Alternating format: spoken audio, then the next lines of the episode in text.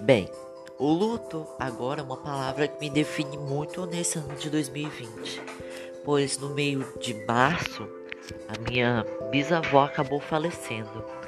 Com certeza isso acabou mexendo muito comigo, pois ela era uma pessoa muito dócil.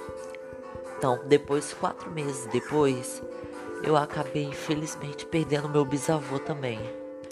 O que aconteceu recentemente.